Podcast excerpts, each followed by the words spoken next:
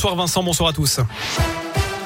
Et à la une du changement, en ce 15 février, à partir d'aujourd'hui, le délai pour effectuer sa dose de rappel est ramené à 4 mois au lieu de 7 depuis votre dernière injection ou infection au Covid.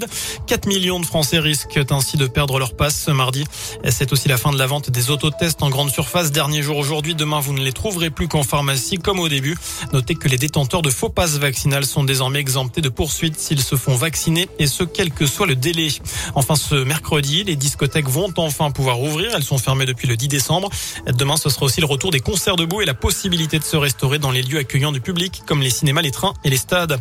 Direction Rion, également dans ce scoop info, le gérant d'un bar tabac aurait été poignardé en fin de matinée par un SDF aux abords de son établissement, selon la montagne. La victime demandait à l'agresseur de s'éloigner de son établissement quand elle a reçu un coup de couteau. Notez que des passants sont parvenus à maîtriser l'individu. Le gérant du bar a été transporté à l'hôpital. Ses jours ne seraient pas en danger.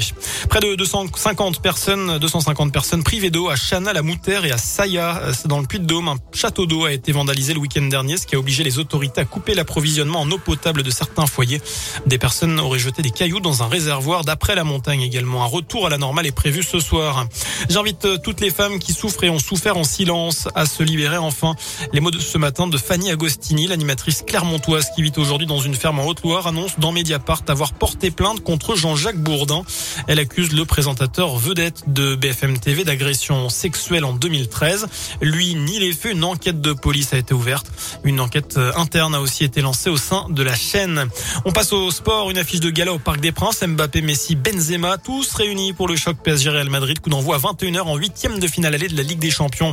Et puis les Jeux Olympiques d'hiver ce matin avec la médaille d'argent pour le relais masculin en biathlon. Douzième médaille pour le camp tricolore dans ces Jeux. Euh, trois médailles d'or depuis le début. Voilà pour l'essentiel de l'actualité. Merci beaucoup Sébastien.